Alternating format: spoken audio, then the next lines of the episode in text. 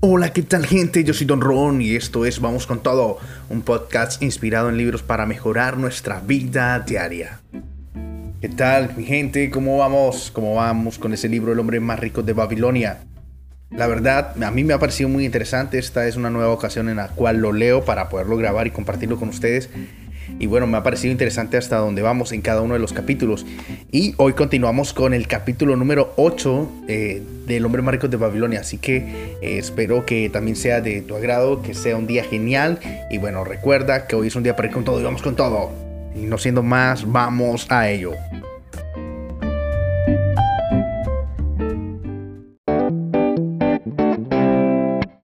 El hombre más rico de Babilonia. Capítulo 8 el tratante de camellos de Babilonia. Cuando más nos atesaba el hambre, más activo se vuelve nuestro cerebro y más sensible nos volvemos al olor de los alimentos. Tarkat, el hijo de Asure, ciertamente pensaba así. Tan solo había comido dos pequeños higos de una rama que salía más alta de los muros del jardín y no había podido coger más antes de que una mujer enfadada apareciera y lo echara. Sus gritos agudos aún resonaban en sus oídos cuando atravesaba la plaza del mercado. Esos ruidos horribles le ayudaron a tener quietos los dedos, tentado siempre de coger alguna fruta de la cesta de las mujeres del mercado. Nunca hasta entonces se había dado cuenta de la gran cantidad de comida que llegaba al mercado de Babilonia y que bien olía. Tras dejarlo en el mercado, atravesó la plaza en dirección a la posada, antes de ante la que se paseó arriba y abajo. Tal vez encontrara a alguien que le pudiera dejar una moneda de cobre con la que podía pedir una copiosa comida y arrancar así su sonrisa al austurero dueño de la posada. Si no tenía una moneda, sabía muy bien. Si no tuviera una moneda, sabía que no era bienvenido.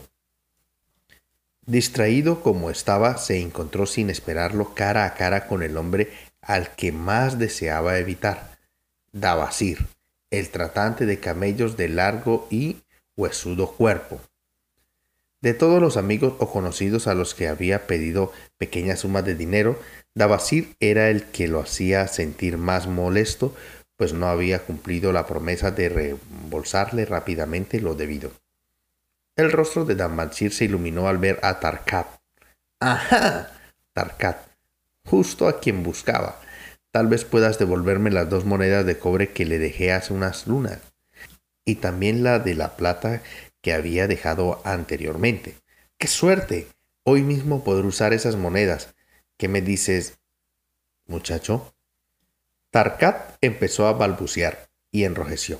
Su estómago vacío no le ayudaba a tener la cara dura sin discutir con Davasir. Lo siento, lo siento mucho, murmuró débilmente, pero hoy no tengo las dos monedas de cobre ni la plata que te debo. Pues encontrármelas, insistió Davasir. Seguro puedes encontrar un par de monedas de cobre y una de plata para pagar la generosidad de un viejo amigo de tu padre que te ha ayudado cuando hacía falta. No te puedo pagar por culpa de la mala suerte. ¿La mala suerte? ¿Culparás a los dioses de tu propia debilidad? La mala suerte persigue a los hombres que le piensan más en pedir que en dejar. Muchacho, ven conmigo mientras como. Tengo hambre y te quiero contar una historia. Tarkat retrocedió ante la brutal franqueza de Dabasir, pero al menos era una invitación para entrar en un sitio donde se comía. Dabasir lo empujó hasta un rincón de la casa donde se sentaron sobre unas pequeñas alfombras. Cuando Causkor, el propietario, apareció sonriente. Davansir se dirigió a él con su habitual gran familiaridad. Lagarto del desierto, traedme una pierna de cabra muy hecha y con mucha salsa, pan y muchas verduras, que tengo mucha hambre y necesito mucha comida.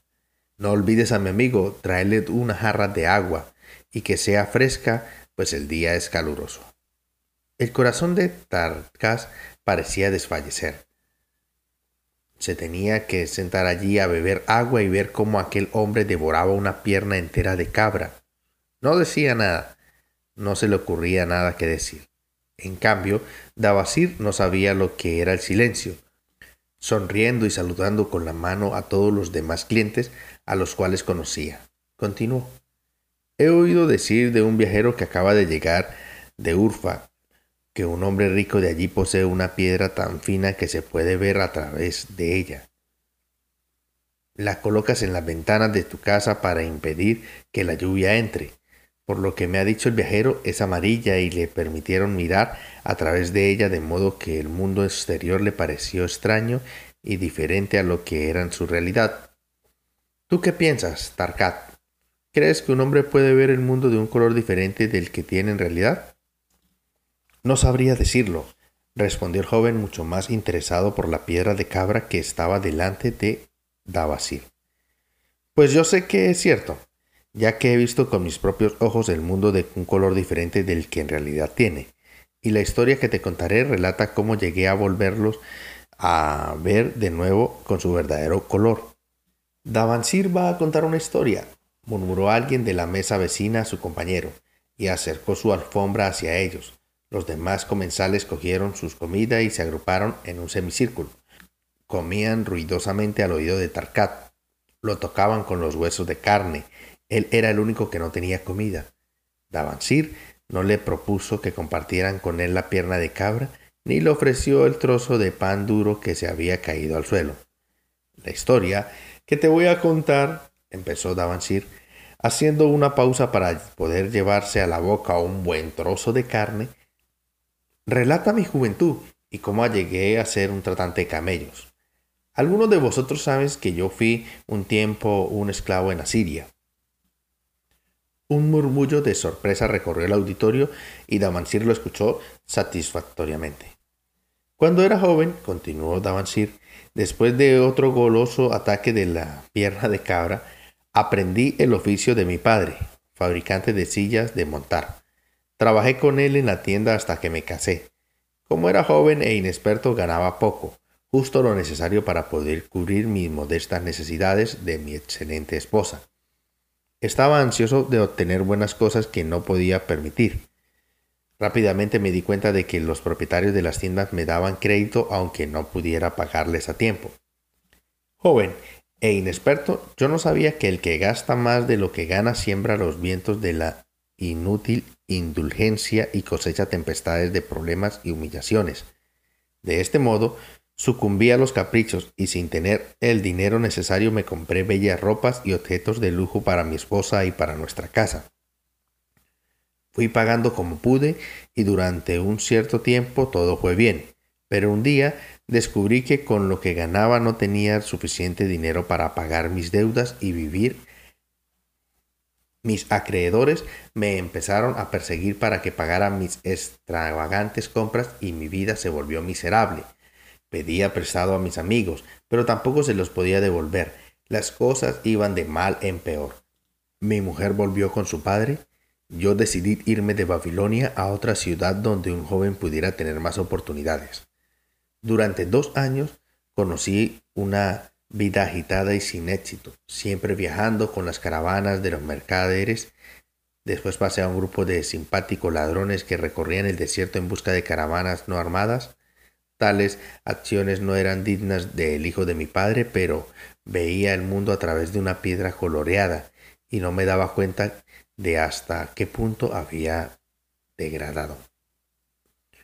Tuvimos éxito en nuestro primer viaje al capturar un rico cargamento de oro, seda y mercancías de gran valor. Llevamos este botín a Ginir y allí lo derrochamos. La segunda vez no tuvimos tanta suerte. Después de haber efectuado el robo, fuimos atacados por los guerreros de un jefe indígena al que pagaban las caravanas para que los protegieran.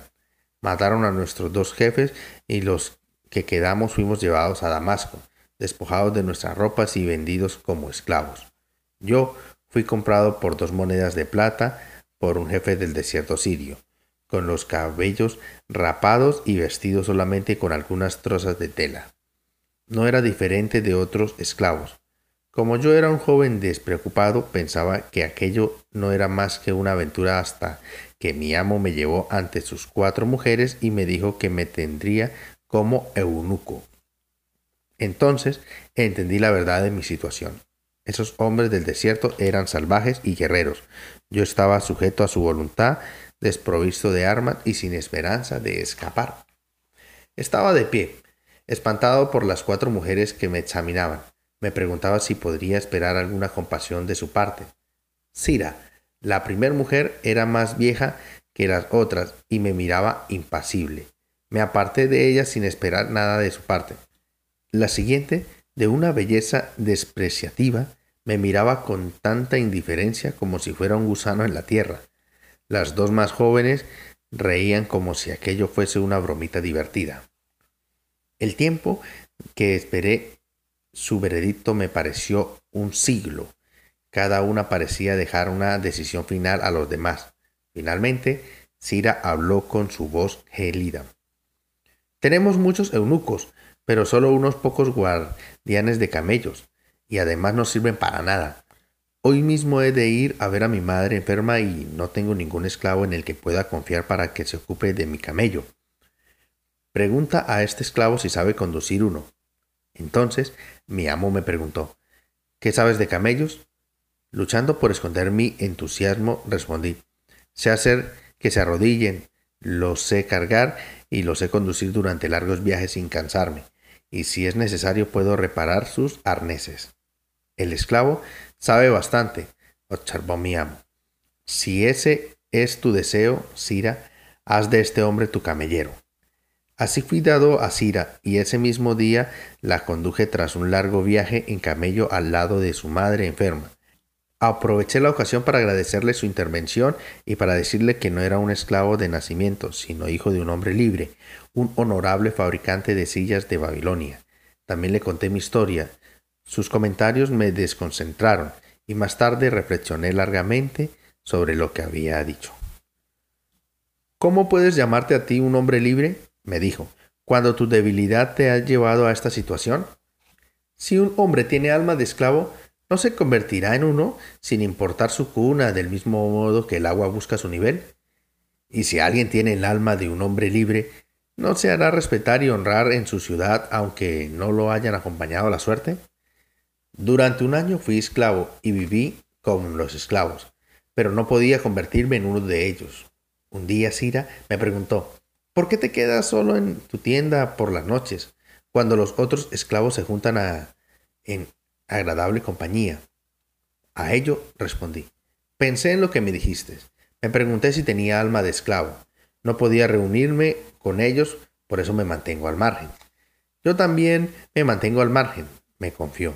Yo tenía una gran dote, por eso mi señor se casó conmigo, pero no me deseaba, y lo que toda mujer desea más ardiente es poder ser deseada. Por eso, y como soy estéril y no tengo hijos, me he de mantener al margen. Si yo fuera un hombre preferiría la muerte antes que ser esclavo, pero las leyes de nuestra tribu hacen de las mujeres esclavas. ¿Qué pensáis de mí ahora, que tengo el alma de un hombre libre o de esclavo? Le pregunté repentinamente. ¿Quieres devolver las deudas que contraíste en Babilonia? me preguntó ella. Sí, que lo quiero, pero no veo cómo podría hacerlo. Si dejas que los años pasen sin preocuparte y sin hacer esfuerzo alguno para devolver ese dinero, entonces tienes el alma de esclavo. No puede ser de otro modo. Si un hombre no se respeta a sí mismo, nadie puede respetar si no paga las deudas que ha contraído. Pero, ¿qué puedo hacer si soy esclavo en Siria? Sé esclavo en Siria, ya que eres un ser débil. No soy un ser débil, repliqué. Entonces pruébalo. ¿Cómo? ¿Acaso tu rey no combate a sus enemigos con todas sus fuerzas que tienen y todas las maneras que puede? Tus deudas son tus enemigos, te hicieron huir de Babilonia, dejaste que se acumularan y se hicieron demasiado grandes para ti. Si las hubieras combatido como un hombre, las habrías vencido, y hubieras sido una persona honrada para la gente de tu ciudad. Pero no tuviste el valor para hacerlo y mírate, tu orgullo te ha abandonado y has ido de desgracia en desgracia hasta llegar a ser un esclavo en Siria. Pensé mucho en estas desagradables acusaciones y concebí diversas teorías exculpatorias para probarme que en mi fuero intento no era un esclavo, pero no tuve oportunidad de utilizarlas. Tres días más tarde, la sirviente de Siria me vino a buscar para conducirme ante mi mamá. Mi madre vuelve a estar muy enferma, dijo. Unce los dos mejores camellos de mi marido, a tales odres, llenales de agua y carga las alfombras para un largo viaje. La criada te dará la comida en la tienda de cocina. Cargué los camellos, preguntadme la razón de tanta comida que me daba la criada. Pues la casa de la madre de mi ama estaba a menos de una jornada de viaje. La sirviente montó en el segundo camello y yo conduje el de Sira. Cuando llegamos a la casa de su madre, empezaba a hacer de noche. Sira despidió a la criada y me dijo, Davansir, ¿tienes alma de hombre libre o de esclavo? Alma de hombre libre, respondí. Ahora tienes la oportunidad de probarlo. Tu amo ha bebido mucho y sus hombres están embotados. Coged los camellos y huye. En ese saco tienes vestidos de tu amo para disfrazarte. Yo diré que has robado los camellos y has huido mientras visitabas a mi madre enferma. Tenéis alma de reina, le dije. Me gustaría poder haceros feliz. ¿No espera la felicidad a la mujer que huye de su marido para buscarla en tierras lejanas entre extranjeros? Tomad tu propio camino y que te protejan los dioses del desierto, pues la ruta es larga, sin comida ni agua. No tuve necesidad de que me lo dijera dos veces. Se lo agradecí calurosamente y me fui en medio de la noche. No conocía aquel extraño país y solo tenía una pequeña idea de la dirección que había de seguir para llegar a Babilonia. Pero me adentré valientemente en el desierto hacia las colinas. Iba montando en un camello y aviaba al otro. Viajé durante toda la noche y el día siguiente lleno de ansiedad. Conocer la suerte de que se renovaba a los esclavos que robaban la propiedad de sus amos e intentaba escapar. Hacia el final de la tarde llegué a un país árido, tan inhabitable como el desierto. Las agudas piedras herían las patas de mis fieles camellos que lentamente y con gran esfuerzo elegían la ruta. No encontré hombre ni bestia, y pude comprender con facilidad por qué evitaban aquellas tierras inhóspitas. A partir de entonces, el viaje fue como pocos hombres pueden contar haber tenido. Día tras día avanzamos lentamente. Ya no teníamos agua ni comida. El calor del sol era despiadado. Al final del noveno día, resbalé de mi montura con el sentimiento de que era demasiado débil para volver a montar y que con toda seguridad moriría en aquel país deshabitado. Me tendí en el suelo y dormí.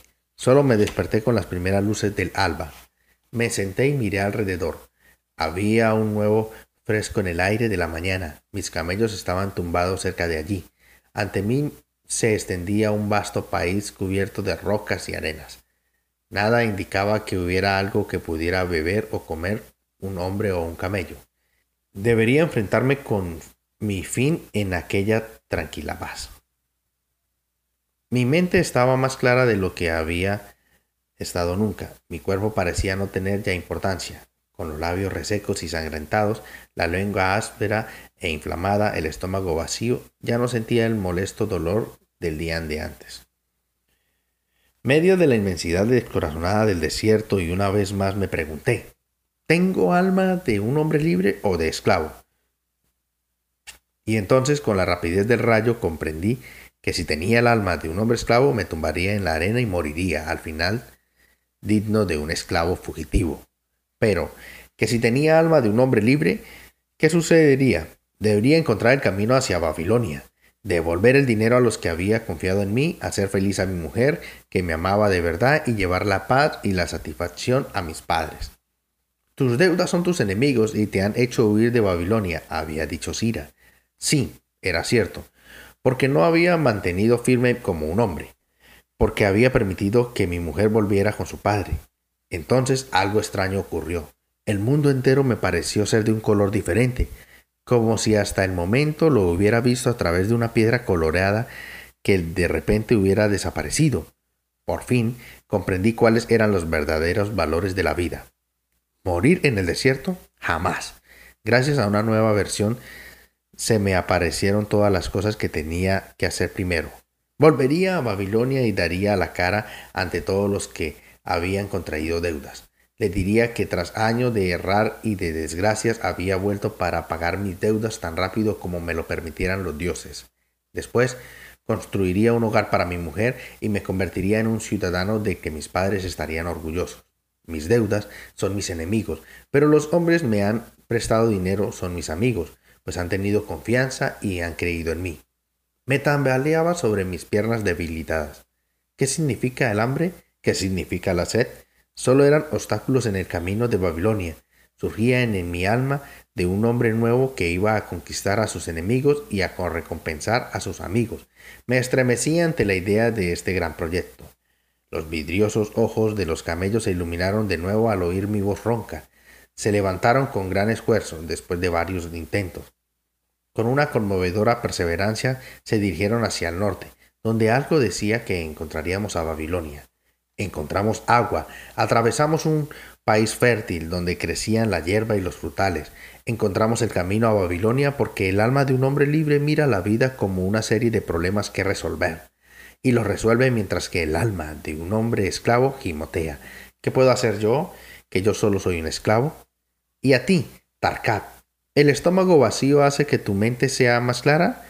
¿Ya has tomado el camino que lleva hacia el respeto de ti mismo? ¿Ves el mundo de su verdadero color? ¿Deseas pagar tus deudas juntas, sean las que sean, y convertirte en un hombre respetado en Babilonia?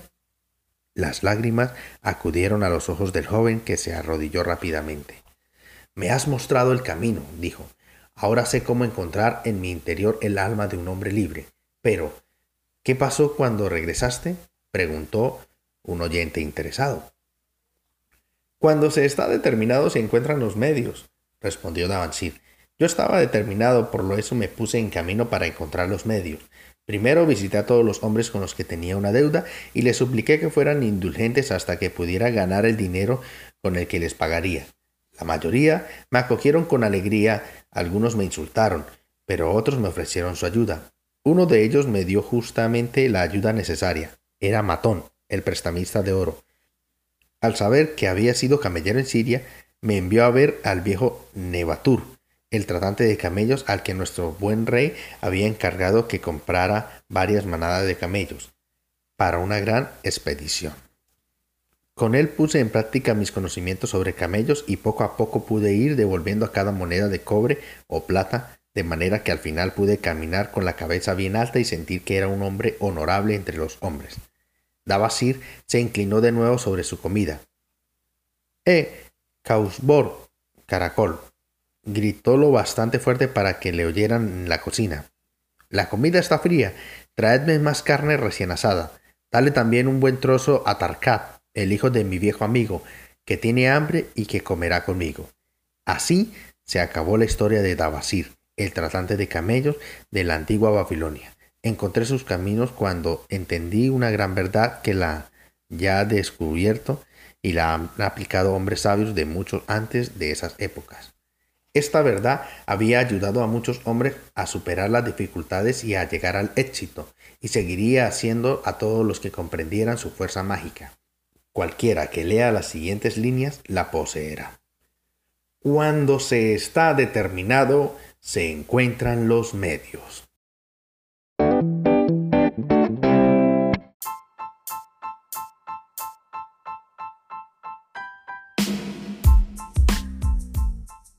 Bueno, gente, ¿qué tal les ha parecido este capítulo? El capítulo número 8 del Hombre más de Babilonia. Me gusta mucho este libro, El hombre más de Babilonia, y me gusta este capítulo también muy interesante, El tratante de camellos de Babilonia.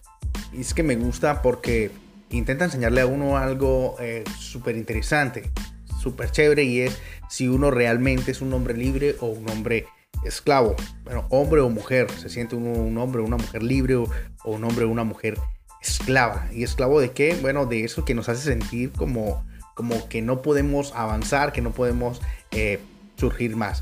Y como es de costumbre, pues escribí algo, esta vez un poquitico más que en el capítulo anterior, este es un poco más extenso. Y bueno, lo que sacamos de este capítulo es lo siguiente, dice, cuando más nos atesa el hambre, tenemos hambre, más activo se vuelve nuestro cerebro y más sensible nos volvemos al olor de los alimentos. Esto lo quiero interpretar eh, de la siguiente manera y es que cuando tenemos necesidad eh, nos volvemos más sensibles y buscamos eh, con más ansias de conseguir recursos para poder satisfacer esa necesidad que tenemos de que estamos mal o en cualquier sentimiento que estamos mal. Sin embargo, eso nos puede nublar nuestra mente porque nos estamos enfocando solo en nuestra necesidad momentánea y no estamos pensando en la mejor estrategia para avanzar. Lo siguiente que también saqué allí para, para recordar es, ¿culparás a los dioses de tu propia debilidad? Bueno, esto le, le dice Davasir a Tarkat. Y es que se escondía en esa excusa para no cancelarle su deuda. Y decía, la mala suerte persigue a los hombres que piensan más en pedir que en dejar, que en dejar, ¿sí? Es como, como los que buscan nada más, esto es, me sucede mal a mí o se ponen como en una posición siempre que son los que están más desfavorecidos o lo que uno comúnmente llama víctima.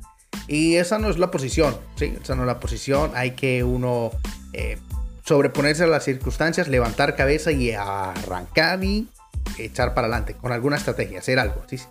Lo siguiente que saqué también es, ¿crees que un hombre puede vivir en un mundo de un color diferente del que tiene en realidad? Y esto lo habla también Davasir porque eh, le dice, bueno, que tenía un vidrio que estaba llegando de color amarillo que hacía ver la realidad diferente del mundo exterior.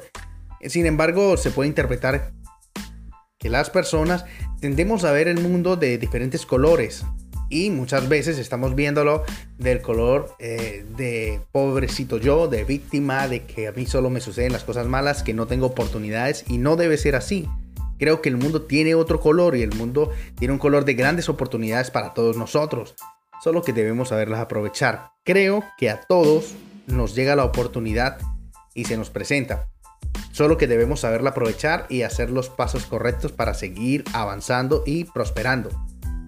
También dice Davasir que un joven eh, como él e inexperto no sabía que el que gasta más de lo que gana siembra vientos de inútil indulgencia y cosecha tempestades de problemas y humillaciones. Y esto es muy común eh, en Latinoamérica, es muy común que la gente gana cierta cantidad de dinero y no piensa ni en invertir, ni en ahorrar, ni en hacer eh, un uso más adecuado de su dinero, sino que con lo poco que gana se endeudan aún más para obtener cosas que no son de gran importancia, solo para querer dar una imagen de estatus y luego eso trae consecuencias para después. Otra cosita que saqué también que me gusta mucho dice, ¿cómo puedes llamarte a ti un hombre libre? Esto es la ama cuando ya Tarkat es esclavo y le dice, ¿cómo te puedes llamar un hombre libre cuando tu debilidad te ha llevado a esta situación? ¿Y cuál debilidad? Deber y no tener el deseo de pagar con responsabilidad nuestras obligaciones. Esto también es muy común en muchas personas, pero espero que tanto tú como estás eh, escuchando este podcast, igual yo estoy buscando y estoy queriendo mantenerme en esa posición de siempre uno ser responsables con sus compromisos y sus obligaciones. Creo que eso trae una gran bendición a nuestras vidas. Dice, si un hombre tiene alma de esclavo, no se convertirá en uno sin importar su cuna, del mismo modo que el agua busca su nivel. No importa de, dónde hayamos nacido o dónde eh, hayamos crecido o la familia de la cual vengamos, si nuestra mentalidad es una mentalidad de esclavo, ahí vamos a llegar a ser un hombre que no o una mujer que no cumple con todo lo que debe cumplir, sino que al contrario se gasta y se gasta todo lo que adquiere en cosas innecesarias. Pero también dice, si alguien tiene el alma de un hombre libre, no se hará respetar y honrar en su ciudad, aunque no lo haya acompañado la suerte. Y eso también habla de que podemos salir de otra vez de unas familias que no sean tan eh, conocidas, de eh, un país donde no tenga tantas oportunidades, de una ciudad, un pueblo donde no haya tantas oportunidades, pero si tenemos el alma de un hombre libre, vamos a esforzarnos hasta salir de esa circunstancia. Y una de las últimas cositas que quiero compartirles que dice el libro es, mis deudas son mis enemigos, pero los hombres que han prestado dinero son mis amigos, han tenido la confianza y han creído en mí. Esta frase me gustó mucho porque como contaba en episodios anteriores, he prestado dinero, he prestado dinero y las personas a las cuales eh, les he prestado algunas que no me han cancelado, se les olvida que fue un favor, que fue una eh, oportunidad que se, que se le brinda y han, despreciado esa amistad o ese favor que se hizo siendo irresponsables a la hora de cancelar eh, sus deudas. Entonces, me hace, lo tengo ahí guardadito para mí porque me hace pensar de que de mi parte voy a siempre ser un hombre responsable. Voy a siempre intentar cumplir con mis obligaciones porque las personas que nos prestan el dinero eh, son nuestros amigos porque han confiado en nosotros y no debemos pagarle mal al que nos ha hecho bien. Y termina el capítulo diciendo, cuando se está determinado se encuentran los medios para alcanzar lo que queremos. Cuando se está determinado se encuentran los medios, muchachos. Así está. Bueno, espero que les haya gustado este capítulo. Estuvo un poquito extenso, pero realmente interesante. Eh, espero que tengan un gran día, un día de bendición. Y recuerden que hoy es un día para ir con todo y vamos con todo. Seguirme en mis redes sociales, Don Ron Oficial y o mi página web www.donronoficial.com. Nos vemos en un próximo podcast. Bendiciones.